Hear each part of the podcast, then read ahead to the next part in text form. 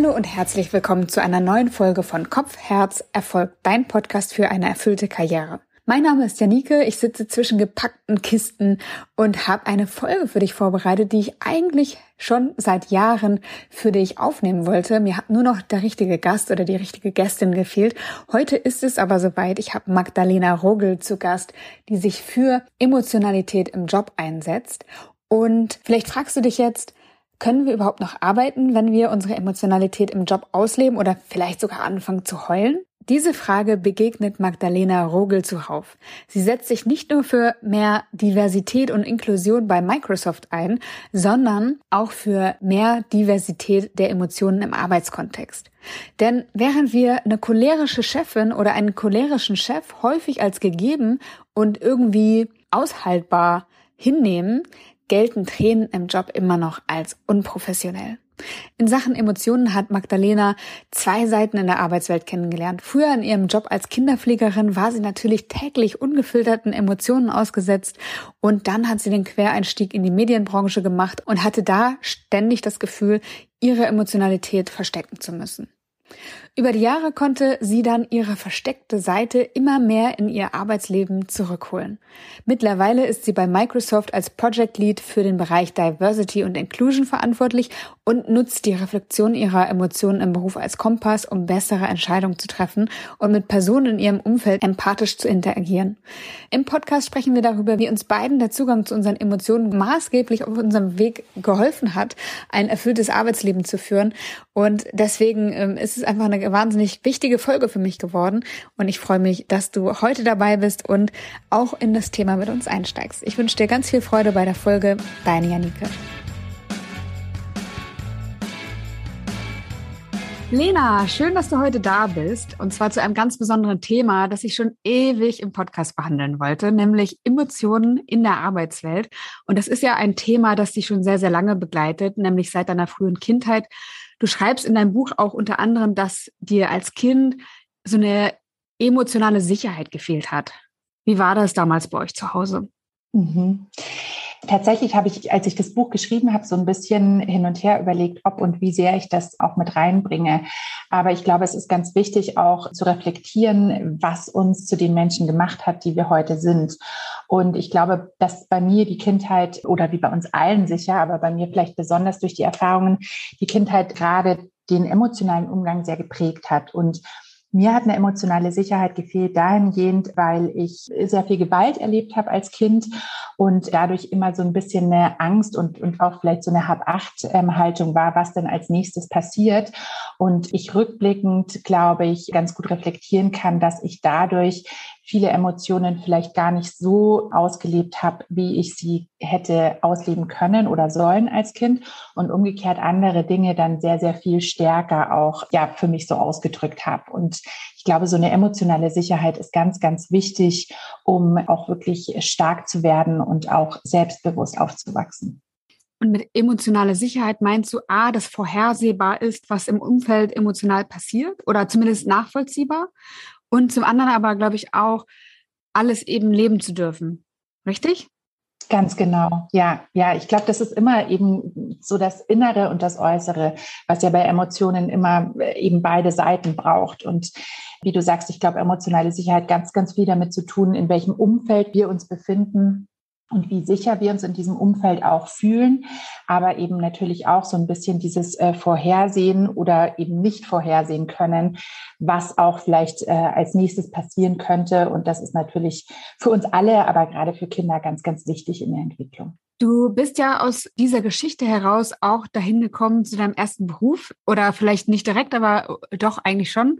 Du wolltest Kindergärtnerin werden, steht in deinem Buch um einfach anderen Kindern auch diese emotionale Sicherheit zu geben, die dir gefehlt hat persönlich. Du bist dann Kinderpflegerin geworden und auch relativ früh Mutter.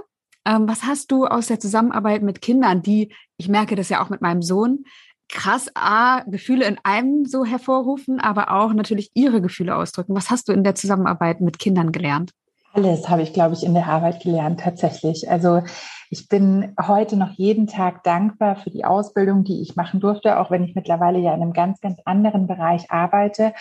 Aber ähm, das, was ich in der Ausbildung gelernt habe, also einerseits das, das Theoretische über Entwicklungspsychologie, über Pädagogik, aber eben vor allem auch das Praktische in der Arbeit mit Kindern, hilft mir heute noch jeden Tag weiter, wirklich Dinge zu verstehen, Zusammenhänge auch zu finden und ähm, ich glaube auch empathisch damit umzugehen, wenn Menschen sich vielleicht in schwierigen emotionalen Situationen befinden, auch natürlich, wenn ich mich selbst in schwierigen emotionalen Situationen befinde und damit dann umgehen zu können. Und ich finde, Kinder haben einfach eine unglaublich schöne Art, Emotionen auszudrücken. Das ist meistens bei Kindern noch komplett ungefiltert. Und dieser Filter, der uns gesellschaftlich, aber oft auch ähm, familiär ja dann mehr und mehr auferlegt wird, der ist bei Kindern meistens noch nicht da. Und das ist so schön, das zu sehen, wie Kinder eben so ganz frei das ausdrücken können und auch von einer Emotion in die nächste hüpfen können.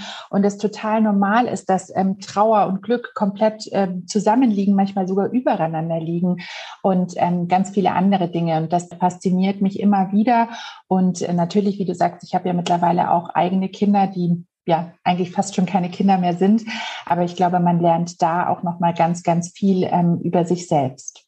Oh ja, ich bin mittendrin äh, und darf da das Thema auch nochmal für mich aufrollen, weil bei uns zu Hause war es auch so, ähm, dass natürlich gewisse Dinge oder ein gewisses Verhalten eher erwünscht war als anderes und gerade dann vielleicht auch, äh, wenn man nochmal anderen begegnet ist oder nicht alleine in der Familie war, nochmal mehr.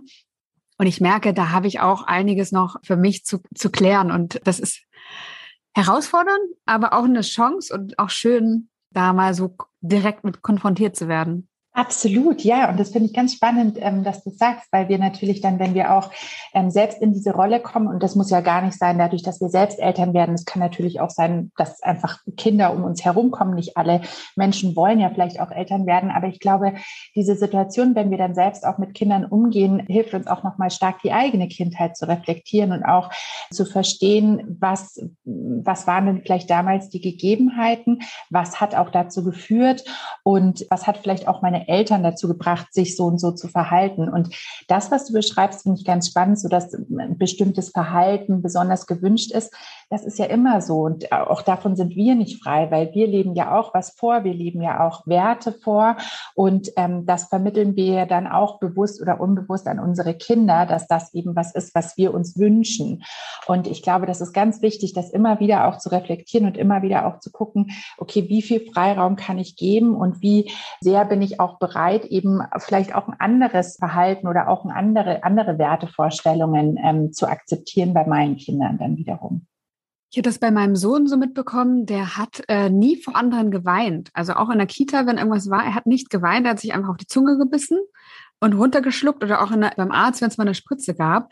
Und dann dachte ich, ist ja komisch. Und irgendwann dachte ich so, es ist nicht so komisch, weil ich weine halt auch nicht vor anderen. Ich übe das und versuche dem Thema Raum zu geben. Aber habe dann gedacht, so ja, keine Ahnung. Ich weiß, also nicht keine Ahnung, sondern ich weiß, wo es herkommt. Und zwar ziemlich, ziemlich eindeutig.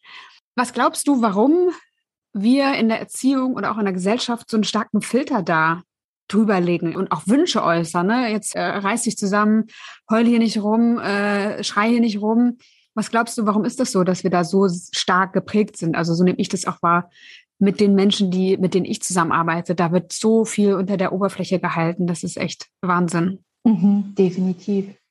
Ja, also ich meine, ich, ich bin natürlich jetzt keine Wissenschaftlerin oder so, um das wirklich äh, ganz in die Tiefe mir anzuschauen. Aber ich denke, was schon sehr offensichtlich ist, ist, dass es ja in anderen Ländern und Kulturen nicht so ist. Also in anderen Ländern und Kulturen wird viel offener auch mit Emotionalität umgegangen und da ist es viel ähm, ja akzeptierter eben das auch offen auszuleben, offen zu weinen, ähm, zu feiern, zu tanzen. Und das Kulturelle ist natürlich so eine Prägung und dadurch auch dann das Gesellschaftliche. Und was man ganz klar sagen kann, ist, dass wir in Deutschland in einer starken Leistungsgesellschaft ähm, leben. Und das ist natürlich auch historisch geprägt. Wir sind so, wie man ja so schön sagt, das Land der Dichter und Denker und wirklich immer so den Fokus darauf zu, zu leisten und, und umzusetzen und leider wahrscheinlich weniger zu dichten ähm, und zu denken, als es vielleicht früher mal war, sondern wirklich dieser Fokus auf Produktivität.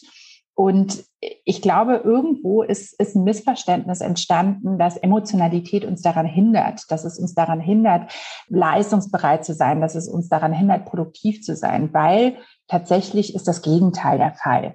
Und ich hatte das Glück, eben in dem, in dem Schreibprozess fürs Buch mir auch ganz, ganz viele Studien anzuschauen und auch zu gucken, wie das psychologisch und auch sozialwissenschaftlich untersucht wird. Und das ist unterm Strich eigentlich immer das Gleiche. Emotionalität hindert uns nicht, sondern hilft uns.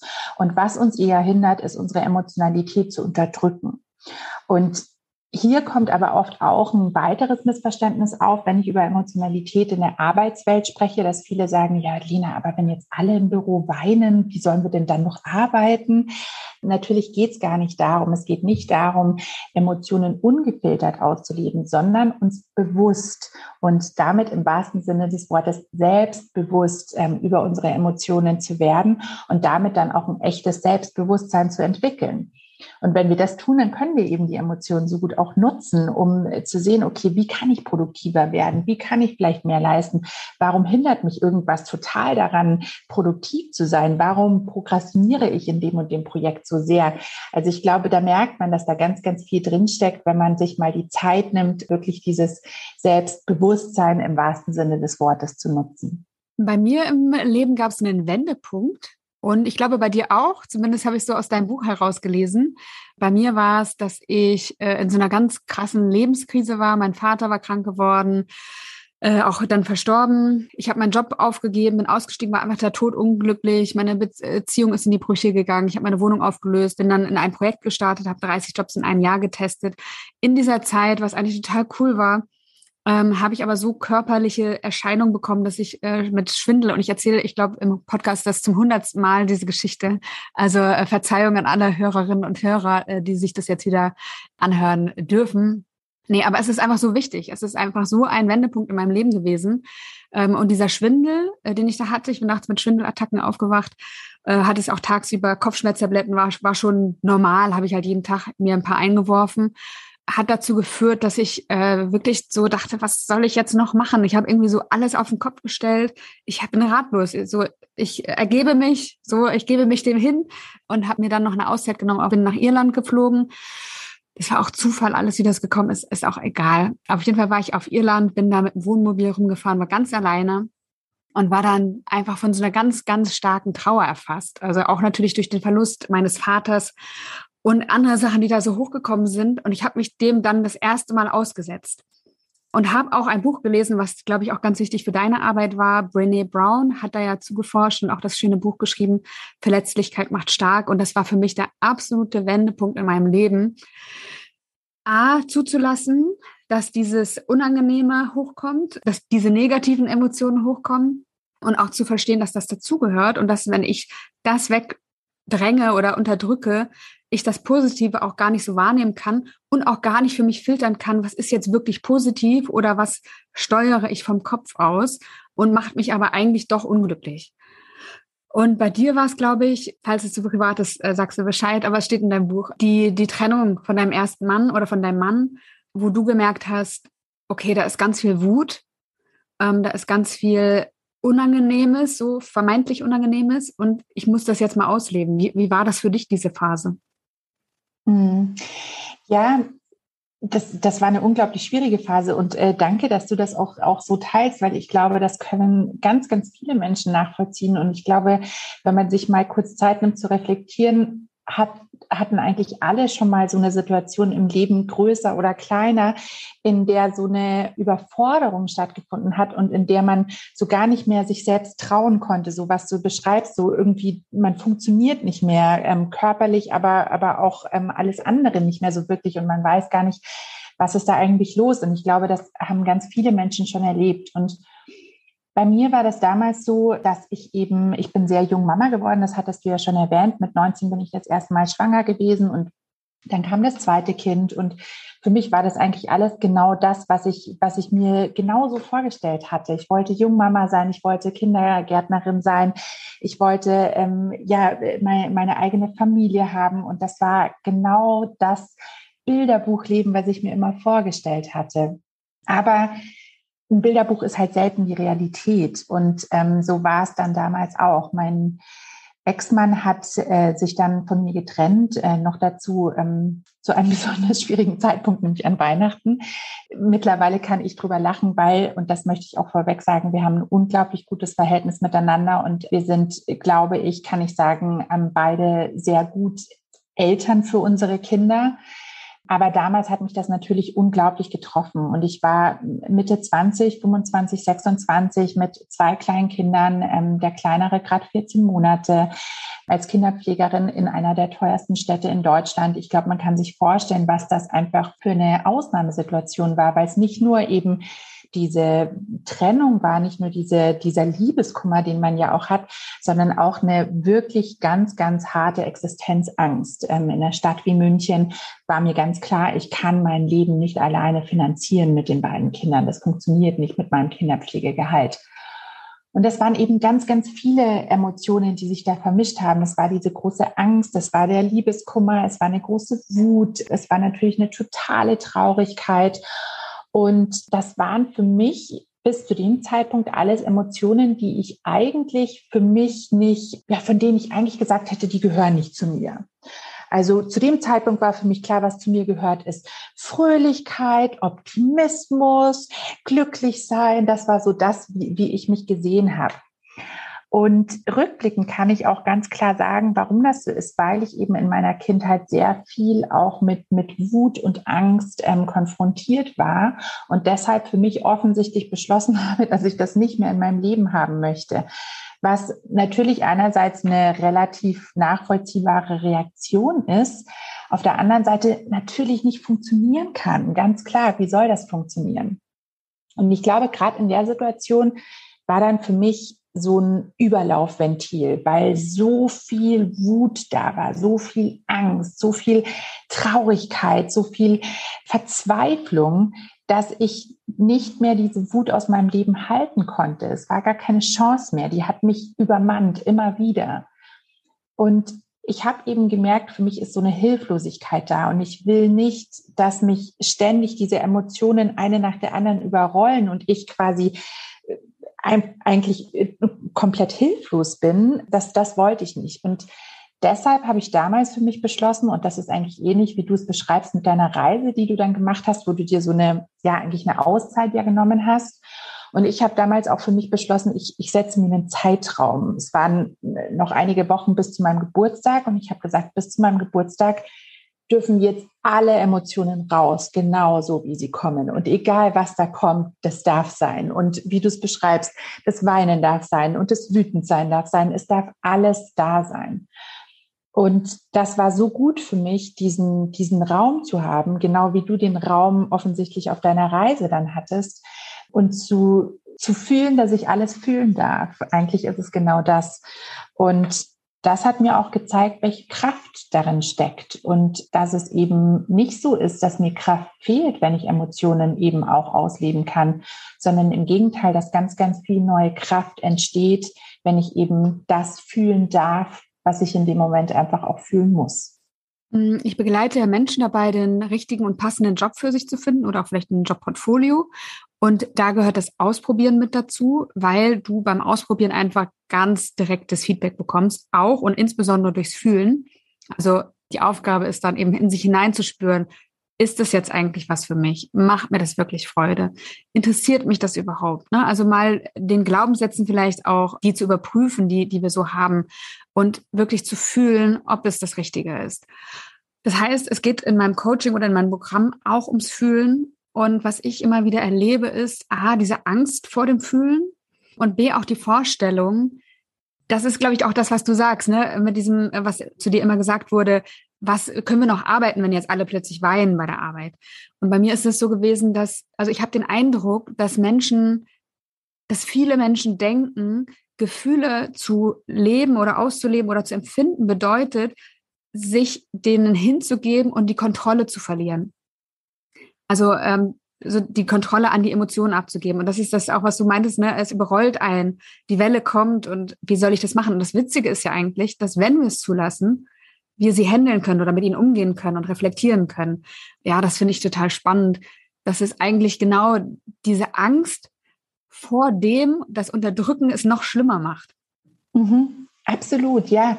Das, das ist so spannend. Und ich glaube, gerade in Entscheidungssituationen, wie du es beschreibst, Jobentscheidungen, aber natürlich auch alle, alle anderen Entscheidungen in unserem Leben, ist das so wichtig, weil Fakt, und das sagt auch ganz klar die Wissenschaft, wir fühlen immer. Wir sind ja Menschen, wir fühlen immer. Die Frage ist, ob wir es bewusst oder unbewusst tun. Und selbst wenn Menschen von sich behaupten, ja, ich bin der totale Kopfmensch, das, das gibt's nicht. Ich habe äh, tatsächlich ein eigenes Kapitel darüber geschrieben, warum ähm, es keine Kopf- und Bauchmenschen gibt, sondern es immer verbunden ist. Tatsächlich auch, auch äh, physiologisch, aber natürlich einfach auch ganz klar, ähm, wenn man, wenn man sich mal ein bisschen damit beschäftigt. Und ich glaube, das ist ganz wichtig, sich, sich darüber Gedanken zu machen. Das Fühlen ist immer da, aber wir können eben entscheiden, machen wir das bewusst oder reflektieren wir das bewusst, nutzen wir das bewusst oder lassen wir es unbewusst passieren. Und ich kann noch so sehr behaupten, Kopfmensch zu sein. Es sind immer Emotionen. In jeder Entscheidung, die wir im Leben treffen, sind Emotionen inbegriffen. Und ich glaube eben gerade, wenn es um, um solche Entscheidungen wie Job geht, wo es ja, wo, wo wir sehr viel Zeit damit verbringen und wo es ja auch darum geht, dass das was sein sollte, was uns begeistert oder was uns irgendwie Spaß macht, bestenfalls. Da ist es ja so, so wichtig, bewusst sich Zeit für die Emotionen zu nehmen. Und ich glaube, da können Menschen wie du natürlich sehr gut dabei helfen, weil wenn man das Reflektieren vielleicht noch nicht so gelernt hat oder nicht so geübt hat, dann kann das anfangs ein bisschen schwierig sein, dass man erstmal da sitzt und denkt so, ja, ich weiß nicht, was ich fühle, keine Ahnung. Dann kann das natürlich helfen, wenn man mit jemandem so ein bisschen in den Dialog gehen kann. Aber ich bin auch davon überzeugt, dass man das Reflektieren eben auch selbst wirklich sehr gut lernen kann, wenn man das, das dann ab und zu übt und das dann vielleicht auch fast wieder ähm, unbewusst passiert, weil das dann schon so logisch und alltäglich ist, dass das einfach ein ganz, ganz geübter Prozess wird. Genau, also es braucht in erster Linie die Erlaubnis, glaube ich, ähm, dass alles da sein darf, so wie du es auch schon gesagt hattest. Du bist ja, um nochmal zurückzukommen zu der Phase, die für dich auch sehr verändernd war, umgestiegen. Du hast einen Quereinstieg in eine ganz neue Branche gewagt. Was hast du gemacht und warum hast du es gemacht? Ja, ich glaube, das, das Warum ist wahrscheinlich relativ einfach zu beantworten, ähm, weil, ich, weil ich keine andere Chance hatte. Ich musste einfach irgendwas machen. Und tatsächlich einfach, um das Ganze auch ein bisschen zu entzaubern, weil das klingt natürlich erstmal immer toll, so ah, von der Kinderpflegerin dann in die Digitalbranche das war überhaupt nicht so, dass ich gesagt habe, jetzt will ich dahin, sondern das war einfach eine ganz pragmatische Entscheidung. Ich hatte damals schon einen 400 Euro Aushilfsjob, damals bei dieser Redaktion, bei der Online-Redaktion und habe dann, als ich eben alleinerziehend war, als ich ähm, so vor diesem Scherbenhaufen stand, war halt für mich der erste Weg zu sagen, okay, kann ich bei euch Stunden aufstocken. Sprich, das war keine bewusste Entscheidung für einen Job oder eine Branche, sondern das war eine ganz pragmatische Entscheidung für, okay, das ist jetzt einfach gerade mal das Sinnvollste zu tun. Und das finde ich tatsächlich auch ganz wichtig, wenn wir über Arbeit sprechen, weil wir natürlich viel darüber sprechen, ähm, wir wollen einen Purpose haben, wir wollen Werte haben, wir wollen unsere Leidenschaft ausleben. Das ist großartig und wunderbar, wenn das so funktioniert. Aber die Realität ist, dass ein Großteil der arbeitenden Menschen nicht unbedingt den Job jetzt hat, der sie total erfüllt. Wir können Erfüllung in ganz vielen anderen Dingen finden und wir können vor allem Erfüllung ja auch daran finden, wie wir unseren Job machen. Aber inhaltlich haben nicht alle Menschen das Privileg, ähm, eine Arbeit auszuüben, die sie total erfüllt. Und damals war es für mich eben einfach wirklich diese pragmatische Entscheidung, okay, wo kann ich jetzt Geld verdienen und wie kriege ich das irgendwie ähm, auf die Reihe? Und ich habe dann für mich aber schon gemerkt, dass mich äh, das inhaltlich auch ähm, total interessiert und dass ich das spannend finde und dass ja auch, auch dieses, diese Kommunikation, denn die Online-Kommunikation, dass das auch was ist, wo ich eigentlich mich gut wiederfinden kann und wo ich vor allem auch ein großes Interesse dafür habe. Und mein Glück war damals, glaube ich, dass relativ zeitgleich äh, Social Media ganz neu nach Deutschland kam. Also das war gerade da, als wir alle zum ersten Mal Facebook gesehen haben und uns dann einen Account angelegt haben, bevor noch alle anderen Plattformen kamen. Und ähm, das war natürlich auch eine sehr, sehr spannende Zeit, weil ähm, was ganz Neues auf uns zukam.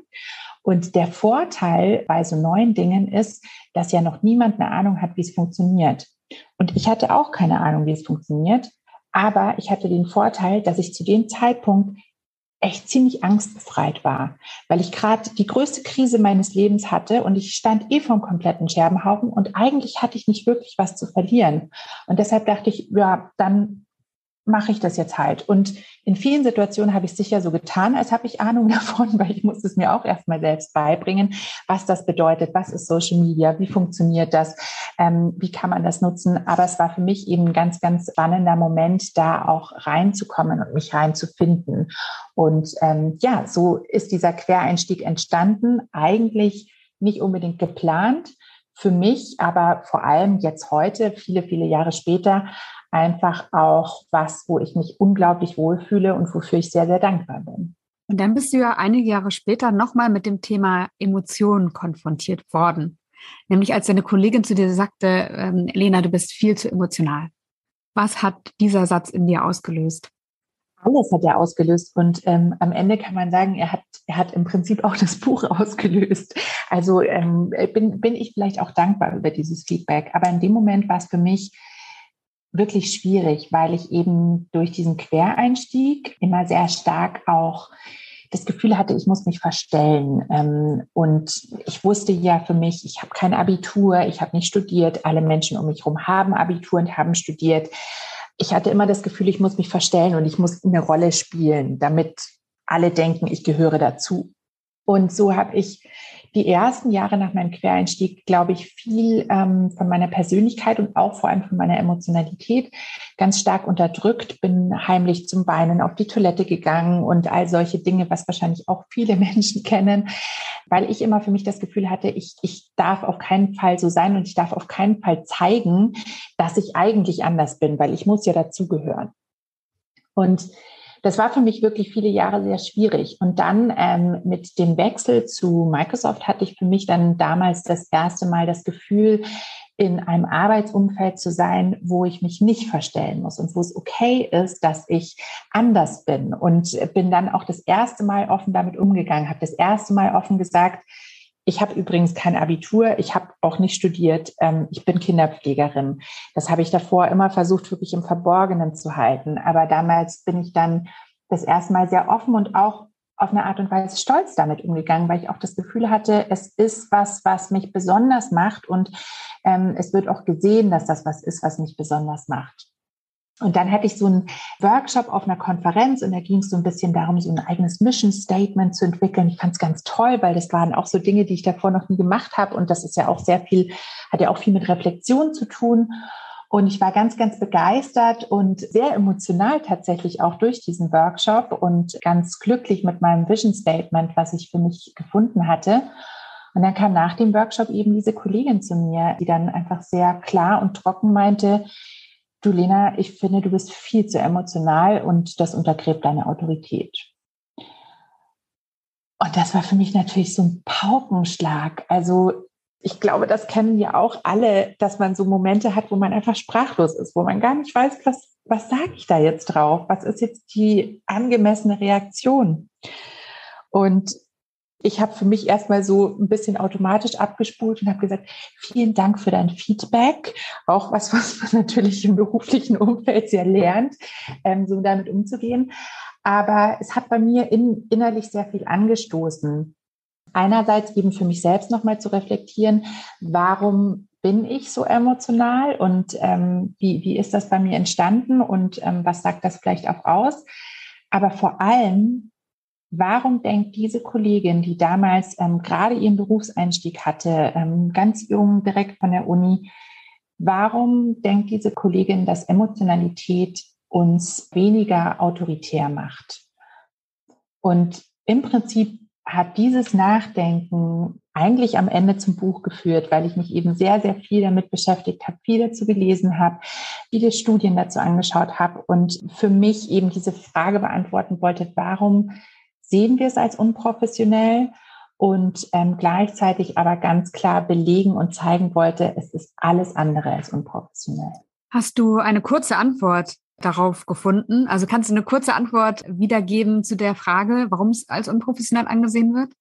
Ja, ich glaube, das haben wir vorher schon ein bisschen angerissen. Wir, wir leben einfach in einer, in einer Leistungsgesellschaft und wir leben auch in einer Kultur, in der Emotionalität einfach nicht, nicht sehr gelebt wird.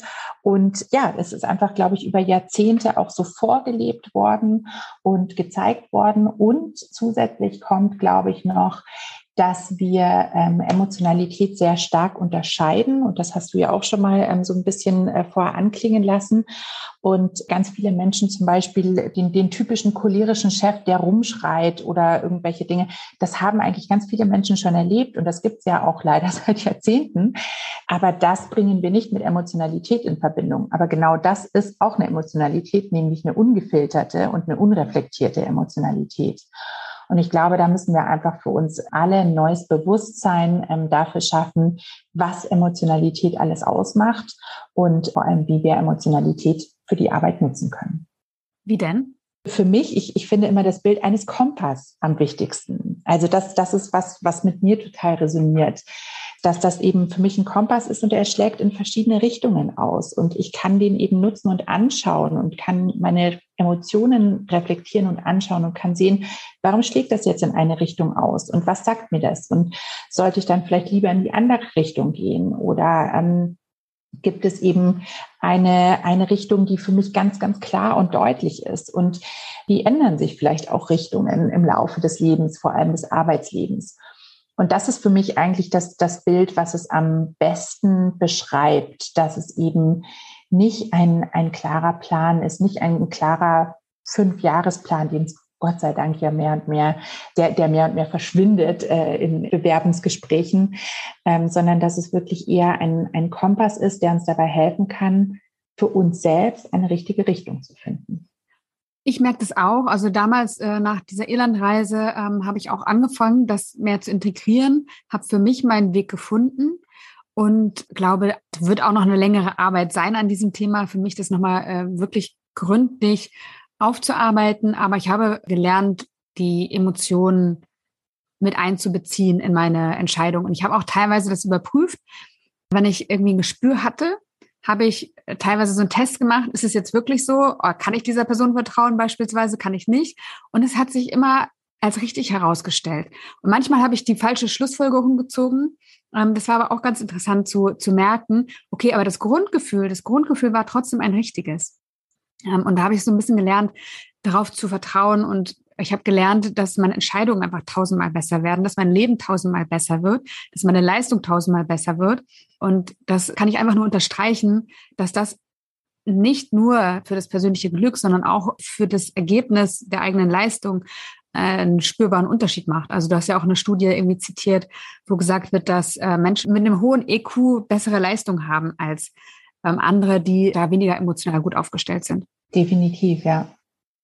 Ich finde das auf jeden Fall ganz spannend, was, was du ähm, auch nochmal anklingen lässt. Also sich auch immer wieder so ein bisschen selbst auch zu reflektieren, aber auch immer wieder dann nochmal zu hinterfragen, passt das und ist das richtig so? Und ich will ganz klar sagen, dass es nicht darum geht, dass wir uns komplett emotional leiten lassen sollten, sondern es geht wirklich um das Bewusstsein. Und das finde ich so wichtig, dass wir das Wort Selbstbewusstsein wirklich in der, in der echten Bedeutung wieder mehr nutzen, weil eigentlich ist die Konnotation bei uns im Sprachgebrauch eine falsche, weil wir setzen Selbstbewusstsein oft gleich mit Mut, mit Stärke ähm, und all solchen Dingen. Und das ist es nicht. Es geht um das Bewusstsein über uns, uns selbst. Es geht darum, uns bewusst zu werden, wer bin ich, was macht mich aus, was treibt mich an und eben auch, was, was führt bei mir vielleicht ähm, zu, zu bestimmten Situationen. Und das wiederum kann uns, glaube ich, auch dann sehr, sehr gut helfen, wenn es darum geht, andere Menschen zu führen. Ähm, wenn wir eben in, in die Situation kommen, dass wir ein Team leiten, dass wir ähm, Personalverantwortung haben, dann ist es umso wichtiger, ein, ein echtes, ein wirkliches Selbstbewusstsein zu haben, weil wir dann eben auch verstehen können, was vielleicht dazu führt, dass wir mit manchen, manchen Menschen so ganz natürlich unglaublich gut arbeiten können und bei anderen wird es schwieriger. Und vor allem hilft es, dass dann diese Schwierigkeit vielleicht auch zu lösen und da vielleicht auch neue Wege dafür zu finden, weil wir uns bewusst werden darüber, wo vielleicht die Diskrepanz liegt und wie wir aber auch diese Unterschiedlichkeit dann wiederum nutzen können. Wenn jetzt jemand noch so ganz bis zu unserem Podcastgespräch der Meinung war, dass Emotionen überhaupt gar nichts in der Arbeitswelt verloren haben und auch vielleicht ein bisschen darauf herabschaut. Also ich äh, denke an mich früher, ich war ja total stolz darauf. Also äh, eine taffe Frau zu sein, rational unterwegs zu sein, das war das Bild, was ich von mir hatte. Ne? Und wenn jetzt so jemand wie ich früher den Podcast hört und denkt, ja, ist eigentlich schon was dran, äh, was die beiden sagen, was kann der oder die tun, um da ein bisschen für sich ein Bewusstsein zu schaffen, das wahrzunehmen, das zuzulassen? Mhm. Also gerade, gerade was du beschreibst, war, war mir auch ganz wichtig während dem Schreiben des Buchs. Und deshalb habe ich tatsächlich bei jedem äh, oder nach jedem Kapitel so ein bisschen auch einen, einen, einen möglichen Tipp für die Praxis, also wie, wie man es jetzt vielleicht auch umsetzen kann, weil es mir eben darum geht, auch vielleicht Menschen eine Anregung zu geben, wie man das im Alltag vielleicht auch umsetzen kann. Und tatsächlich eine ganz, ganz einfache Sache, gerade für Menschen, wie du es beschreibst, wenn man noch gar nicht weiß, wo soll ich denn anfangen, ist tatsächlich genau dieses Bewusstsein und ähm, sich einfach vielleicht mal dreimal am Tag vielleicht einen Reminder zu setzen oder auch einfach eine gewisse Uhrzeit für sich ähm, abzuspeichern und einfach dann in dem Moment mal kurz innezuhalten und zu überlegen, wie fühle ich mich gerade.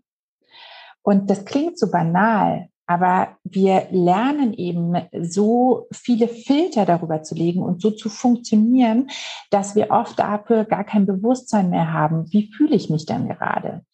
Und ähm, ich glaube, das ist ganz, ganz wichtig, erstmal da vielleicht hinzukommen und wieder mit sich selbst in Berührung zu kommen und wirklich auch ehrlich und offen zu sich zu sein, sich mal hinzusetzen. Und das braucht sich am Anfang ein bisschen, weil man sitzt dann da und denkt sich, ja, gut, weiß ich nicht. Hm. Ähm, aber ich denke, wenn, wenn man das versucht, mal so ein bisschen eine Routine zu machen und da reichen schon drei, vier Tage, dass man das dreimal am Tag sich anschaut, vielleicht morgens, mittags, abends, um für sich auch so ein bisschen äh, zu verstehen und vor allem auch um zu üben, sich selbst diese Frage zu stellen. Weil darum geht es eigentlich, dass wir im Alltag eben wieder viel öfter an diese Frage kommen und kurz innehalten, hm, wie fühle ich mich gerade, wie fühlt sich das an? Und ich denke, das ist ein sehr, sehr einfacher Weg, um einfach mal anzutesten, was da vielleicht so schlummert. was hat sich denn bei dir in der Arbeit verändert, Lena, seitdem du deinen Emotionen im Arbeitskontext mehr Raum gibst? Ich würde sagen, es hat sich alles verändert tatsächlich. Also ich, ich merke, dass ich selbst in meiner Arbeit sehr viel leistungsfähiger bin und auch sehr viel schneller und auch konzentrierter zum Ziel komme. Und was sich natürlich am allermeisten geändert hat, ist die Zusammenarbeit mit anderen Menschen. Ich merke einfach, dass ich sehr viel empathischer sein kann, auch ähm, vor allem eben auch mit den Menschen, wo ich es vorher beschrieben habe, die, die vielleicht so ganz anders sind oder die vielleicht auch eine ganz andere Meinung haben, die vielleicht auch bei einem Projekt totale Showstopper sind erstmal. Aber genau das finde ich mittlerweile eigentlich sehr spannend. Und ich merke, dass bei mir mittlerweile da so hatte, ich, ich freue mich fast so ein bisschen, wenn jemand so ganz anti ist, weil, weil ich dann denke, so, oh toll, jetzt kann ich mal wieder schauen, ähm, was da, was da so ist und kann vielleicht so ein bisschen forschen, äh, was, was zu diesen unterschiedlichen Meinungen führt und vor allem kann das auch wertschätzen. Und am Ende des Tages ist es ja auch eine Art von Diversität, die sich dadurch abbildet, dass Menschen unterschiedliche Meinungen und auch unterschiedliche Emotionen zu verschiedenen Projekten und Themen haben. Und ich glaube, das kann uns nur helfen, weil wir dadurch dann auch verschiedene Perspektiven bekommen und eben ein Projekt auch ganzheitlicher umsetzen können, als wenn wir das jetzt eben vielleicht nur mit unserer Perspektive, nur mit unseren Gedanken ähm, auch, auch so konzipieren. Und Besonders spannend finde ich es natürlich in der Arbeit mit anderen Menschen, also in den Situationen, wo ich andere Menschen ähm, führen durfte, dass das wirklich ein Unterschied wie Tag und Nacht ist, weil ich eine echte menschliche Beziehung zu den Personen auch aufbauen kann und weil ich dadurch gemerkt habe, dass ich den Menschen sehr viel stärker helfen kann, sich selbst auch weiterzuentwickeln, so wie du es ja in deiner Arbeit ähm, sicher auch machst, eben auch Menschen dabei zu helfen, sich selbst besser zu verstehen, Mitgefühl mit sich selbst zu entwickeln, sich zu reflektieren, auf die eigene Emotionalität zu achten und eben aber auch zu gucken, was braucht dieser Mensch und auch zu fühlen, braucht dieser Mensch jetzt Abstand, muss ich mich vielleicht ein bisschen zurückhalten oder braucht dieser Mensch jetzt noch mehr Nähe, damit diese dieses Projekt auch erfolgreich umgesetzt werden kann. Und das ist für mich wirklich jeden Tag wieder so beeindruckend und spannend zu sehen, was Emotionen mit uns machen und was Emotionen vor allem auch mit mir selbst machen. Du hast gerade noch mal ein ganz gutes Stichwort erwähnt, Mitgefühl mit uns selbst. Warum ist das die Grundlage überhaupt, um äh, in gute Beziehungen gehen zu können und auch richtiges Mitgefühl mit anderen zu haben? Im Prinzip ist es ja genau das, wie das Thema Selbstreflexion wieder. Wenn wir uns selbst reflektieren und uns aber immer verurteilen, was wir oft tun, weil wir alle haben diese innere kritische Stimme, die uns sehr stark begleitet ähm, und oft sehr, sehr laut ist. Und wenn diese kritische Stimme dann immer das kommentiert, was wir gerade reflektieren, dann hilft uns das nicht weiter, weil dann reflektieren wir vielleicht für uns sehr toll, so, ach Mensch, jetzt fühle ich mich gerade überfordert. Und dann sagt die kritische Stimme, aber ja, kein Wunder, dass du dich überfordert fühlst, weil du hast es ja auch alles eh nicht gelernt. Und ich glaube, diesen inneren Dialog kennen ganz viele Menschen. Und deshalb ist es wichtig, denke ich, dieses Mitgefühl mit uns selbst zu entwickeln und eben auch Mitgefühl mit dieser inneren kritischen Stimme, weil das hilft uns auch in dem Fall nicht, wenn wir die einfach verdrängen oder wenn wir die einfach versuchen irgendwie ja still still zu machen, sondern es geht darum, Mitgefühl dafür zu entwickeln, warum wir uns so fühlen, aber warum diese kritische Stimme vielleicht auch Dinge sagt. Oft sind das ja auch wieder Muster, die wir gelernt haben aus alten Jobs, aus der Jugend, aus der Kindheit, wo auch immer und dieses Mitgefühl kann uns, glaube ich, sehr helfen, dann auch eben Mitgefühl mit uns selbst zu haben, wenn wir mit anderen Menschen umgehen. Und ich merke das eben, dass ich mich sehr viel weniger selbst verurteile, sondern dass ich auch da versuche zu verstehen, okay, warum bin ich jetzt so wütend auf Person XY? Warum treibt mich das total auf die Palme, diese E-Mail, die ich jetzt gerade gekriegt habe. Und das hilft uns dann eben auch wiederum, Mitgefühl mit anderen Menschen zu haben, wirkliches Mitgefühl und nicht eine gespielte oder aufgesetzte Empathie. Wenn ich jetzt den Weg in Richtung Emotionalität oder das bewusst, bewusste Wahrnehmen und Einbeziehen der Emotionalität gehen möchte, aber ich bin vielleicht in einem Umfeld, wo es noch so eine ganz starke Leistungsorientierung gibt, wie mache ich das? Was hilft mir dabei?